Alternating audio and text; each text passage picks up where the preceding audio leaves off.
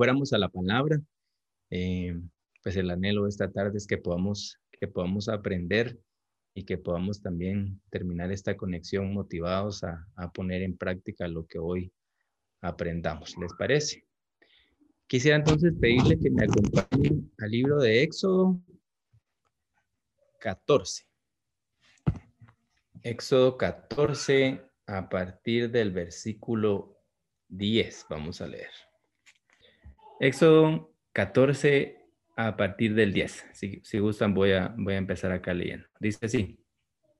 Y cuando Faraón se hubo acercado, los hijos de Israel alzaron sus ojos. Y he aquí que los egipcios venían tras ellos, por lo que los hijos de Israel temieron en gran manera y clamaron a Jehová. Vamos a, vamos a seguir leyendo, pero solo para ponernos en contexto, este es el momento en el que el pueblo de Israel ya salió de, Egipto, ¿verdad? Y, es Moisés quien los está liderando. Y están en el momento en el que llegan al mar, ¿verdad? Y no tienen salida, se quedan sin escape o, se, o nadaban dentro del mar y se ahogaban según ellos porque el ejército de, Egipto dice que venían ya con caballos y carruajes detrás de ellos para, para matarlos, ¿verdad? Entonces, en este punto están de la historia cuando el pueblo de Israel sale de la esclavitud de Egipto. Continuamos leyendo el 11 entonces. Dice el 11, y dijeron a Moisés, ¿no había sepulcros en Egipto que nos has sacado para que muramos en el desierto? ¿Por qué has hecho así con nosotros? ¿Qué nos, que nos has sacado de Egipto? 12. ¿No es esto lo que te hablamos en Egipto diciendo, déjanos servir a los egipcios? porque mejor nos fuera servir a los egipcios que morir nosotros en el desierto. Y Moisés dijo al pueblo, no temáis, estad firmes y ved la salvación que Jehová hará hoy con vosotros, porque los egipcios que hoy habéis visto, nunca más para siempre los veréis. 14. Jehová peleará por vosotros y vosotros estaréis tranquilos. Entonces Jehová dijo a Moisés, ¿por qué clamas a mí? Di a los hijos de Israel que marchen. Y tú alza tu vara y extiende tu mano sobre el mar y divídelo, y entren los hijos de Israel por en medio del mar, en seco. Y he aquí, yo endureceré el corazón de los egipcios para que los sigan y me glorifiquen y me glorificaré en Faraón y en todo su ejército y sus carros y en su caballería. Y saldrán los egip sabrán los egipcios que yo soy Jehová cuando me glorifique en Faraón, en sus carros y en su gente de a caballo. Ok, entonces, como les decía, este es el momento en el que el pueblo de Israel está camino hacia la tierra prometida. Según, según los estudiosos de la palabra, el tiempo en el que, que debió durar la caminata desde que salen de la esclavitud de Egipto para la tierra prometida eran 40 días, ¿sí? Em, y entonces están en este, en este proceso, camino hacia, hacia ese lugar, y se encuentran con el mar, ¿verdad? Y entonces dice que, dice que tuvieron miedo y entonces le empiezan a reclamar a Moisés de que para qué los sacó de, la esclavitud de los egipcios si iban a morir de esta forma. Ahora, para que, para que sepan, en ese entonces el pueblo de Israel tenía ya más de 430 años de vivir en esclavitud con los egipcios, ¿sí? Es decir que por lo menos ahí habrán supongamos que en ese entonces vivían las personas normalmente 100 años, quiere decir que por lo menos cinco de sus generaciones habían ya nacido en esclavitud, y seguramente se murieron, nacieron y murieron, nacieron esclavos y, se murieron esclavos, ¿verdad? Porque pasaron 430 años. Me imagino yo que la primera generación no era esclava, que habrán tenido una guerra seguramente y habrán ganado los egipcios y los hicieron sus esclavos, pero ellos Tuvieron hijos y nacieron siendo esclavos y seguramente muchos se murieron también. Entonces, llevaban 430 años de vivir en esclavitud. Y entonces Moisés, ¿verdad? Es a quien Dios usó para liberar a su pueblo de la esclavitud de Egipto, pero están frente al mar y entonces empiezan a reclamarle a, a, Moisés, perdón, de por qué los había sacado de la esclavitud de Egipto si iban a morir ese día allí. Y aquí quiero hacer un paréntesis. Cuando, cuando nosotros nos encontramos en, en dificultad, ¿verdad? O, o, vemos una dificultad y entonces se nos olvida que hay una promesa de parte de Dios para nuestras vidas. Y cuando eso ocurre regularmente queremos volver al punto donde estábamos antes. Imagínense quién quiere ser esclavo. Literalmente ellos eran presos, ¿verdad? Eh, el trabajo que tenían que hacer ellos era estar metidos todo el día en el lodo haciendo ladrillos, ¿verdad?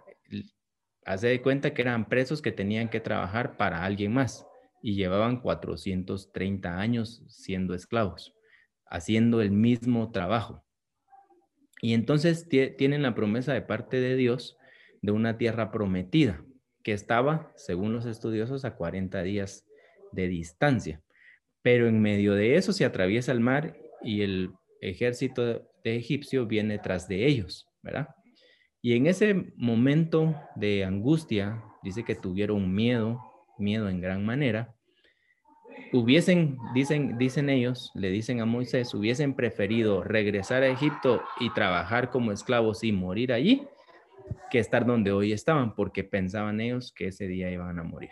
Y entonces, a mí me gustan las historias, ¿verdad? Ustedes, pero, eh, y me gustan las películas con buenas historias, pero en la Biblia encontramos historias maravillosas. Lo que ocurrió ese día es que Dios le dice a Moisés que levante su vara y que todo su pueblo va a caminar en seco porque van a, va a partir el mar en dos, ¿sí?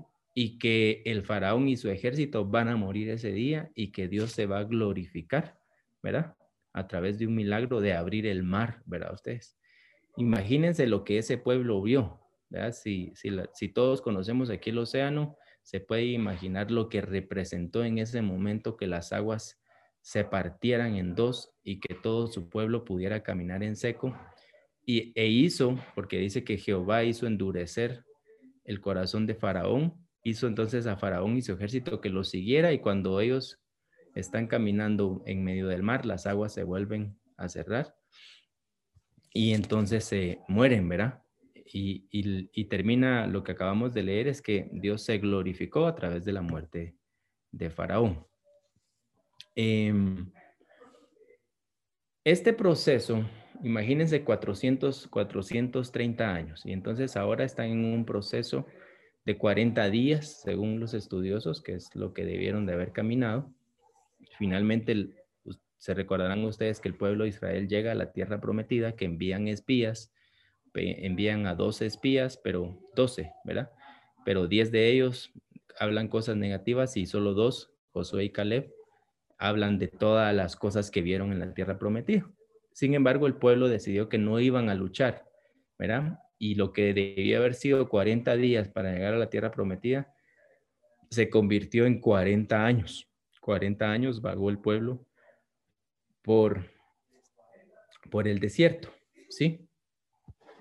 Entonces, esta tarde a través de esta palabra quisiera poderles compartir la importancia de los procesos, ¿sí?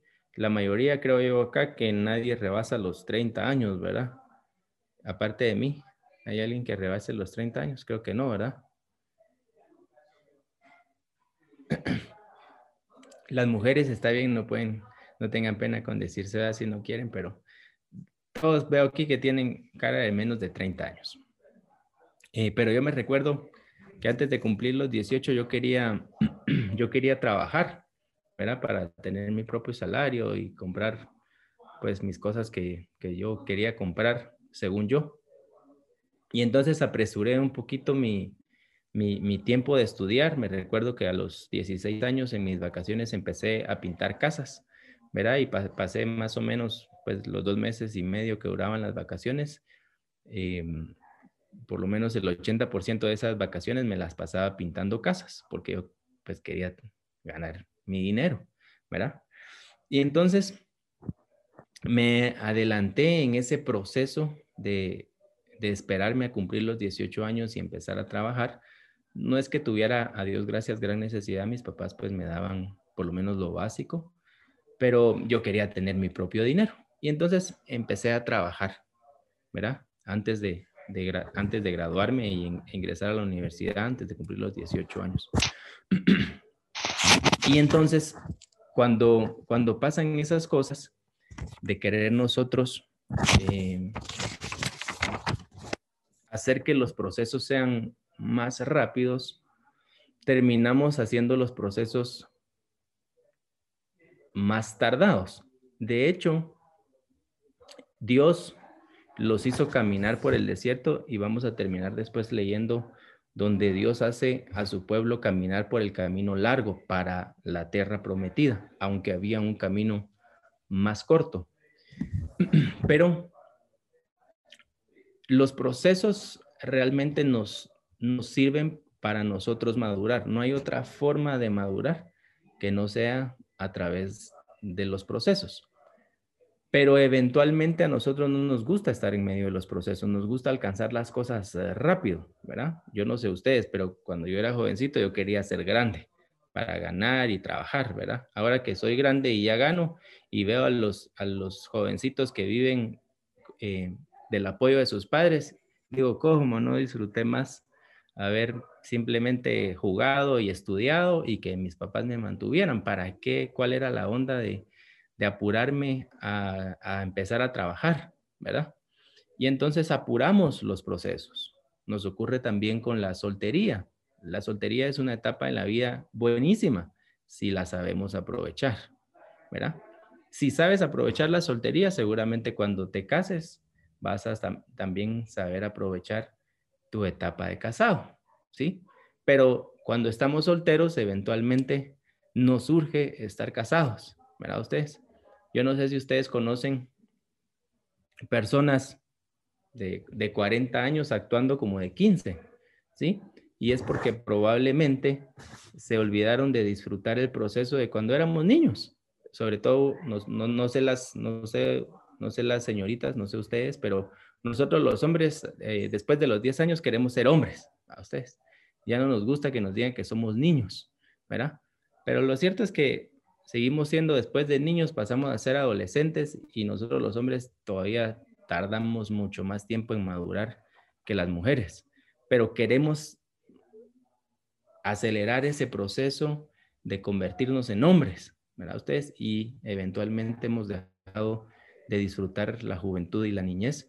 Y entonces, por lo menos yo tengo conocidos, ¿verdad? De, mi edad, de casi los 40 años, eh, que todavía actúan como niños. Probablemente es porque ese proceso se les olvidó vivir y lo quisieron acortar. Cuando Dios, para sus hijos, tiene procesos diseñados. Eh, hace mucho estábamos conversando con mi esposa de lo que le estaba ocurriendo ahí a alguien y, pensamos que debe ser bien difícil dejar las cosas del mundo, ¿verdad? Eh, y seguir a Dios, por supuesto que es difícil, como toda decisión, ¿verdad? Ustedes, seguir a Dios es difícil, sí. No estar con Dios es difícil, también, ¿verdad? Entonces, yo, antes de conocer al Señor, a los 24 años, estaba en lo mejor de las parrandas, de echarme los tragos, ¿verdad? Ustedes. Y un día alguien me invitó a un encuentro, voy a un encuentro, yo venía también de, vengo de familia católica. Eh, al enterarse mis, mis papás y mi abuela que fui a un encuentro de una iglesia evangélica, eh, la verdad es que pasé como un año sin que ellos aceptaran eh, que yo ahora iba a una iglesia evangélica, pero me recuerdo que me fue re mal en ese año, antes de irme a mi lanzamiento. Pasé un año durísimo. Perdí el trabajo en medio de eso, en medio de ese año, digamos, de el primer año después de haber conocido a Dios y empecé a servirle al Señor con todo, ¿verdad? Empecé, nunca faltaban mis grupos los días sábados en la noche. Empecé la academia sábados a las 6 de la mañana porque era y presencial, ¿va? Ustedes no, no, no, no desde la casa. Sábados a las 6 de la mañana y luego me iba a trabajar al y fue un año de un proceso dificilísimo. Eh, manejé muchas veces tomado, ¿verdad? Nunca me pasó nada. Em, y en ese año que empecé mi grupo, un amigo me dijo una noche como a las nueve, que vivía como unas diez cuadras de mi casa cerca. Me dijo, mira, que necesito hablar con vos. Dije, está bueno, solo termino de cenar y voy, ¿verdad? Y fui, platicamos, eran como las once tal vez de la noche de regreso a mi casa. Em, y estaba esperando como hacer un cruce así, cuando solo escuché un, un carro así como el frenado de un carro, ¿no? y vi la calle, digamos, donde yo me iba a cruzar y no venía nada y vi el retrovisor y tampoco vi nada. Cuando solo sentí, ¿verdad? Que un pickup se fue a estrellar detrás de mí. Venía con la luz apagada y con de un picopón que de esos que tienen los bumpers de hierro adelante, ¿verdad? Entonces, pareciera que me fue solo así a traer, no, no que se accidentó, sino que lo hizo a propósito, ¿verdad? Y entonces llegué pues, bueno, di vueltas ahí sobre la San Juan, sobre la calzada San Juan, ahí vivía yo antes, y quedé así como volteado sobre la San Juan, a Dios gracias no venía otro carro de frente que me hubiese agarrado de lado, ¿verdad? Eh, y el carro se fue, ¿verdad? Entonces nunca supe, obviamente no me pagó. Eh, logré arrancar el carro, el carro todavía caminó y pues llegué a mi casa, ¿verdad? Cuando, cuando llego, mi papá estaba tomado y como en ese entonces no era que estaba, estuviera contento de que, de que yo iba a una iglesia pues evangélica, ¿verdad? Cristiana evangélica. Eh, entonces cuando llego me, se empezó a burlar de mí, que yo diezmaba, que yo, que a mí me estaban robando el dinero, eh, que yo ofrendaba y que, y que él tomado nunca, nunca había chocado y que yo por hacer esas cosas que yo decía que eran buenas me había pasado eso. Entonces fue un año durísimo. Eh, mis primeros líderes, yo los de verdad les aprecio muchísimo porque me sostuvieron en un año difícil. Eh, pero mucho tiempo después, ¿verdad? En ese, y en ese año quise dejar la iglesia y quise dejar de servir y quise dejar el grupo, ¿verdad? Pensé en ese momento que era mejor vivir sin Dios que pues todas esas cosas que me estaban pasando en ese año, ¿no? Y no fue hasta, hasta mucho tiempo después que entendí que Dios estaba quitando de mi vida todo aquello que me estorbaba para poderme dar él lo que él quería darme, ¿verdad? Así que entendí que sin ese proceso jamás, jamás Dios hubiese podido formar mi carácter y tampoco jamás hubiese podido bendecirme con, de verdad les puedo decir con toda humildad que Dios me bendeció muchísimo en todas las áreas de mi vida eh, pero estoy seguro que sin ese duro proceso que, me, que Dios me motivó a pasar, que provocó que yo pasara, estoy seguro que yo no hubiese deformado el carácter y no le hubiese permitido a Dios bendecirme como, como hoy lo ha hecho. Eh, la otra cosa acá, hablando de, hablando de procesos y ahora aprovecho para, para, especialmente para Kevin, Leslie y María Fernanda, que son sus líderes dice que Moisés escuchó la voz de Dios, ¿verdad? Moisés, Dios le dice a Moisés, levanta tu vara, ¿verdad? Este no es tiempo de orar, le dice, es, levanta tu vara y el mar se va a partir en dos. Eh, es la responsabilidad de nosotros como líderes escuchar la voz de Dios también, para que nosotros podamos compartir, no basados en nuestra sabiduría, sino basados en lo que de Dios escuchamos para los que somos líderes. Pero para los que están bajo la autoridad de alguien más, la importancia de tener, de tener cerca en tu vida a alguien que busque a Dios y que escuche la voz de Dios. Entonces, para los que son ovejas de este grupo, em, no es que Maffer, Leslie y Kevin sean perfectos, ¿verdad? Nadie lo es, no lo somos, ¿verdad? Pero cuídenlos. Seguramente Dios los va a usar a ellos tres una o muchas veces, ¿verdad? Para bendecir tu vida y vas a escuchar palabra de Dios a través de ellos. Dios usa a las personas en autoridad que tenemos nosotros como autoridad para hablar con ellos y darnos palabra a nosotros. Así que ya sea que sean ellos tres, ¿verdad? O, o donde sea que sea, pero asegúrate de tener cerca en tu vida a alguien que escuche a Dios, y que puedas recibir una palabra a través de esa persona. En, el tiempo de ese proceso ya les compartí que el mío por lo menos duró un año dificilísimo. Eh, pero en el tiempo, en ese tiempo de proceso, si alguno está pasando hoy un proceso difícil, pueden pasar dos cosas. La primera es que podemos perder la esperanza y podemos perder la fe. Por eso es que el pueblo de Israel le dijo a Moisés, ¿para qué nos sacaste de allá? Preferían volver a la esclavitud de 430 años, ¿verdad? Porque en ese momento tuvieron miedo, perdieron la fe, vieron el océano y dijeron aquí o nos ahogamos muertos o, no, o, nos, o nos matan estos que vienen a caballos atrás, ¿verdad? Entonces, en medio de los procesos difíciles podemos perder la esperanza y podemos perder la fe. Por eso es importante tener a personas de fe a nuestro alrededor que nos motiven en esos momentos difíciles. Pero la otra cosa que puede pasar en medio de un proceso es que tu fe sea incrementada, además de que tu carácter sea formado, ¿sí? Entonces, procesos vas a pasar en la vida. Y, muy, y mucho del tiempo de tu vida en esta tierra se va a tratar de procesos, ¿sí? Y los procesos son buenos, sobre todo si estamos nosotros en el lugar correcto con las personas correctas. Un proceso te va a enseñar lo que no te podría enseñar otra cosa, ¿sí? En medio de ese proceso difícil, el pueblo de Israel vio partirse el mar en dos. Te podrías imaginar lo que debieron de haber sentido ellos al haber ver cómo el mar se partía en dos y caminar por en medio del mar con paredes inmensas, imagino yo, de agua a su alrededor y cuando ellos terminan de salir, ver que el, el faraón y todo su ejército venía detrás de ellos y el mar cerrarse sobre ellos y morirse. Tuvo que haber sido algo espectacular, ¿sí? Y no es algo que solo pasó ahí y no va a volver a pasar nunca más. No sé si lo de que se abra el mar va a volver a pasar, eventualmente puede ser, ¿verdad? Pero si lo trasladamos a tu vida, a tus procesos, si estás pasando un proceso difícil, este puede ser el mejor momento para que veas a Dios actuar en tu vida y también pueda ser formado. Así que la primera cosa que quisiera eh, que nos quedara esta noche en nuestro corazón es que los procesos no son malos, los procesos son necesarios. ¿sí? Así que si hay alguien acá específico que está pasando un proceso difícil, cualquiera que sea el proceso, lejos de querer acortar ese proceso, asegúrate de aprender en medio de ese proceso, ¿sí?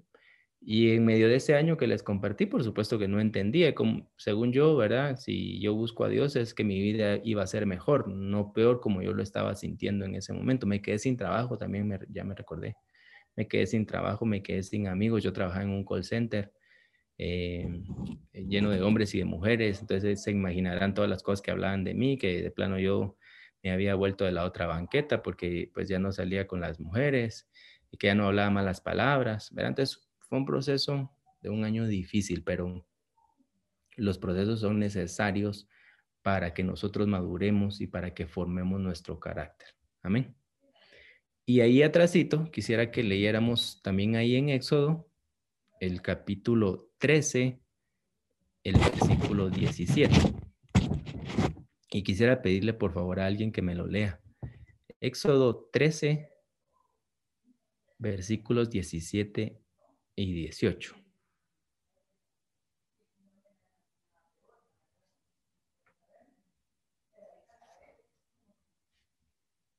¿Algún valiente? ¿O valienta? Valienta. Dice, cuando el faraón dejó ir a los israelitas, Dios no los llevó por el camino de la tierra de los filisteos que estaba cerca, porque pensó, no vaya a ser que vaya, no vaya a ser que haya guerra y el pueblo se arrepienta de haber salido y se regrese a Egipto. Más bien, Dios los hizo dar un rodeo por el camino del desierto del Mar Rojo, de Egipto. Los hijos de Israel salieron armados. Amén. entonces aquí vemos cómo había un camino más cercano para llegar a la tierra prometida, pero dice que Dios los hizo ir por el camino más lejano para llegar al mismo punto.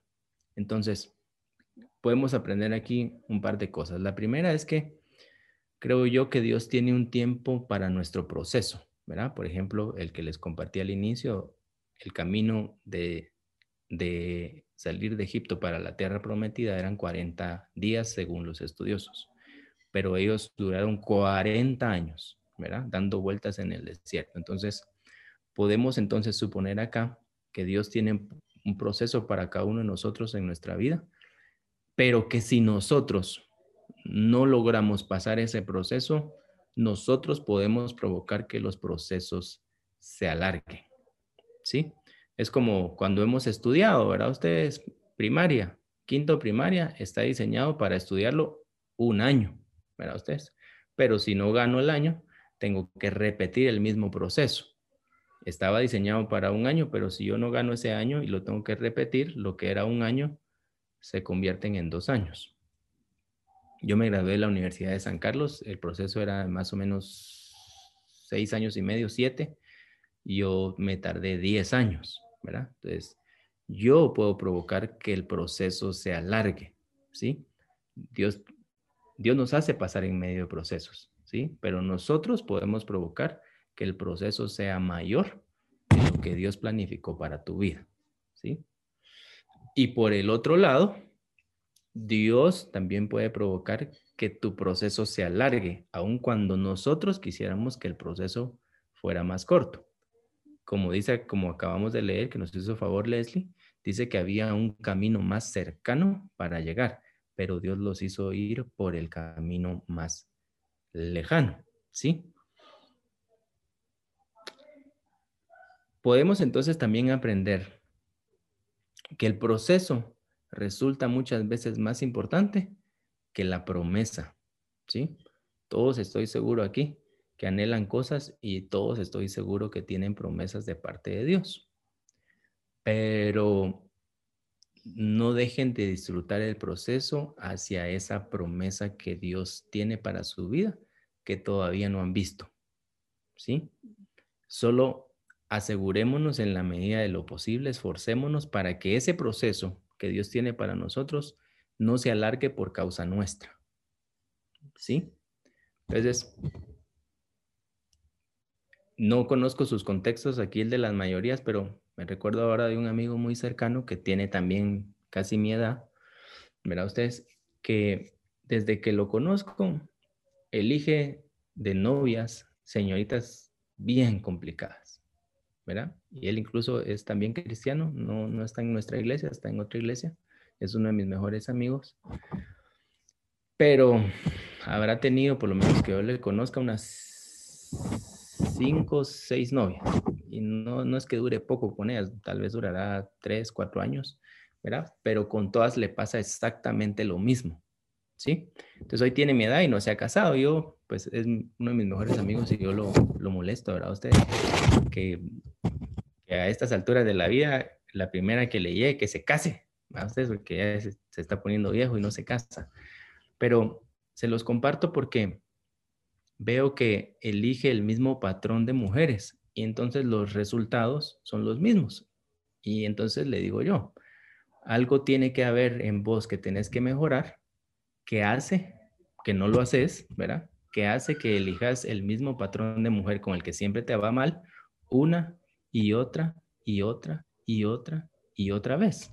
Entonces, ha anhelado casarse desde hace 20 años que yo lo conozco, pero sigue intentando, ¿verdad? Ustedes, y sigue enamorándose y terminando mal, enamorándose y terminando mal, enamorándose y terminándose mal. Entonces, creo yo que Dios tiene una promesa para todos nosotros, a menos de que haya alguien aquí que no quiera tener pareja y no se quiera casar y que resulte como Pablo, ¿verdad? Ustedes que tienen ese don de abstinencia, excelente. Enhorabuena a quien lo tenga, pero si todos aquí anhelamos un día tener pareja, ser amados, amar y casarnos, asegurémonos de que no seamos nosotros el motivo por el que esa promesa no llega aún a tu vida, ¿sí? hablar de los errores de otros es mucho más fácil que tener que enfrentar nuestras propias debilidades. Yo me recuerdo que yo me tuve que tomar un buen tiempo de mi soltería. Soltería quiero decir sin novia y sin nada, sin salir, sin platicar, sin mensajear, sin nada, ¿verdad? Para yo tener que trabajar en mis propias debilidades. Me tomó un tiempo, pero es, es feo tener uno que aceptar que uno tiene debilidades. ¿verdad? Regularmente Incluso se nos puede pasar la vida entera tratando de ocultar nuestras debilidades, ¿verdad? Pero al final nuestras debilidades se ven reflejadas en nuestra vida pública. Por eso Dios quiere que nuestras debilidades se las mostremos en privado para que Dios nos eh, arregle, voy a decir, en privado, para que nuestra vida pública sea un reflejo de nuestra vida privada. ¿verdad? Dios quiere tratar con nuestras debilidades en privado, nadie más se tiene por qué enterar, ¿verdad? Pero tengo yo que estar dispuesto a desnudar mis debilidades delante de Él y estar dispuesto pues hacer, a pasar ese proceso, ¿sí? Entonces, Dios nos va a encaminar a procesos. Asegurémonos que no seamos nosotros el motivo por los que los procesos se alarguen porque después nos enojamos incluso con Dios porque las promesas no llegan, ¿verdad? Pero no era porque él, tenía esa promesa para 40 días, pero a su pueblo le tomó 40 años finalmente tomar esa promesa. Asegúrate entonces de que ese proceso no se alargue por ti. Y por el otro lado, es lo que quiero compartirles esta noche, es que Dios mismo nos lleva a pasar por, por procesos y que muchas veces resultan mucho de más bendición el proceso que la promesa en sí. ¿Sí? Yo eh, me recuerdo que a los 28 años empecé a ahorrar para mi casa y la compré, perdón, a los 27 y la compré a los 31 en el Naranjo, si alguno conoce. Eh, antes de eso hice grupo más o menos ocho años y estuve como unas seis, siete casas diferentes de amigos diferentes por todas las zonas. Empecé por Chinaucla en la zona 6 hasta allá al final. Zona 5, estuve por el Trébol, eh, estuve por Montserrat, por diferentes lados, ¿verdad? Y un día le dije a Dios, mira, yo un día me quiero casar y además quiero tener un lugar donde predicar tu palabra propio, donde no tenga que estar molestando a nadie más. Entonces, a los 28 años empecé ahorrar para mi casa. Finalmente la compré a los 31. Duraron entonces, ¿cuántos? Tres años. Tres años y medio. Em, y era mi primera casa, ¿verdad? Ustedes. Y yo pensaba que cuando yo entrara a esa casa, eh, me iba a poner a llorar de la emoción, alguna cosa así. Y realmente no, cuando entré, pues la vi bonita y hoy la, la disfruto y es parte de las bendiciones que tenemos de parte de Dios. Pero ¿saben qué? Me disfruté muchísimo más en medio de esos tres años, cuando yo ya estaba pagando la promesa de compra-venta, ¿verdad? O sea, tuve que pagar el enganche fraccionado. Como no tenía dónde hacer grupo, una noche fui, pedí permiso, que la, la casa se estaba construyendo todavía y solo estaba la tierra, pero yo sabía más o menos cómo estaba diseñada la casa ahí, entonces llevamos sillas y llevamos velas, hicimos grupo ahí, ahí en la casa donde solo había tierra, ¿verdad? Y yo les dije, esta va a ser la cocina, y les di un recorrido en fe, ¿verdad? Por la casa, y les dije, esta va a ser la cocina, aquí va a estar eh, la sala, y entonces en lo que iba a ser la sala, ahí hicimos el grupo. Pero yo recién me había quedado sin trabajo y no tenía cómo seguir pagando e-, esa parte del engancho.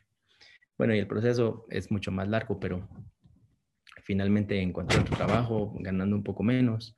Eh, el banco me tuvo que aceptar ah, que el banco necesitaba por lo menos tres años de estabilidad laboral. Yo tenía dos, años, dos meses de haber empezado en el nuevo trabajo.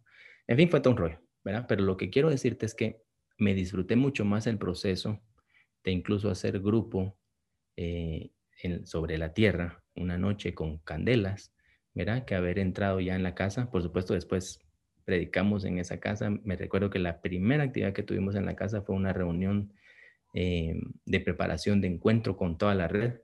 Cuando en la red habíamos más o menos 80 grupos, creo que teníamos a cargo, ¿verdad? Eh, entonces la casa estaba llenísima de gente. Y esa fue la primera reunión, pero yo me disfruté el proceso mucho más que la primera vez que entré por esa casa. Entonces, te lo comparto porque a veces es mucho más importante el proceso que la promesa que la promesa que vas a recibir después de ese proceso, ¿sí? Entonces, dos, dos cosas para ir terminando. Dios nos va a poner en medio de procesos. No querramos acortarlos, ¿sí? Vivamos el proceso, el tiempo que Dios diseñó. Ya vimos, ¿verdad? Que, que en ese camino de, donde Dios los iba a sacar hacia la tierra prometida, había un camino más corto, más cercano, y Dios los lleva por el camino más lejos. No sé cuánto va a durar tu proceso, ¿sí? No sé qué, en qué parte del proceso estás ahorita y quisieras tal vez ya terminarlo, pero lejos de pedirle a Dios que lo que sea que estés enfrentando hoy, que sea tu proceso hoy, no le pidas a Dios que se acorte ese proceso, más bien pídele que te ayude a aprender lo que tienes que aprender en medio de ese proceso para que ese proceso te forme y que cuando recibas la bendición, esa bendición literalmente te bendiga y no te haga apartarte del Señor. ¿Qué quiero decir con esto? Por ejemplo, he visto mucha gente pedirle a Dios un trabajo, ¿verdad? Y que cuando recibe ese trabajo lo deja de servir, ¿sí? Entonces hagamos que ese proceso en el que estés pasando hoy te forme lo suficiente para que cuando Dios te bendiga, no sea esa misma bendición el motivo por el que un día lo dejes. ¿Sí? Así que dale gracias a Dios por el proceso que hoy estás viviendo y no te perdas la oportunidad de ser formado en medio de este proceso. Y además, que veas tu fe incrementada. Los procesos también son la situación ideal para ver cobrar a Dios en tu vida, que de otra forma.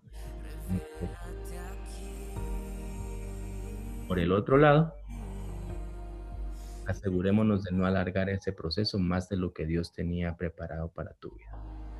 ¿Qué? Eh, esta tarde noche, solo quisiera terminar orando tus procesos. Que aprendamos, sobre todo ustedes, la mayoría son mucho más jóvenes que yo, y hoy el mundo nos vende las cosas en ser rápido, ¿sí? Y no necesariamente lo que es rápido resulta conveniente para nosotros. Que sea el tiempo que tiene diseñado para nosotros. Hacemos nuestro. No perdas la oportunidad de aprender en medio de proceso. Pregúntate lo que tienes que aprender en eso. ¿Qué tienes que formar en eso? Este para llegar a esa promesa que Dios ya te hizo, pero aún para que sepas disfrutar de esa promesa. Amén. Así que eh, voy a pedirte que, que terminemos orando esta noche, que me permitas orar por ti. Señor, te damos gracias, mi Dios. Si me puedes acompañar más, pero ahí, si me dejan ahí la música de fondo, está bien. Señor, te damos gracias, mi Dios, en esta noche por tenernos acá, reunirnos, por darnos la oportunidad en medio de este proceso que ya lleva más de un año, Señor. Nos reunimos a través de esta forma. Te quiero pedir esta tarde, noche, Señor, especialmente por cada uno de, los, tus hijos que están conectados acá, Señor, especialmente por aquellos que están en medio de un proceso, Padre. No te pido que lo acortes. Te pido, Señor, que nos muestres lo que debemos aprender en medio de ese proceso, Señor. Que transforme nuestra forma de pensar y nuestra forma de sentir, Señor, y empecemos a disfrutarnos este proceso por muy difícil que esté pareciendo a nosotros.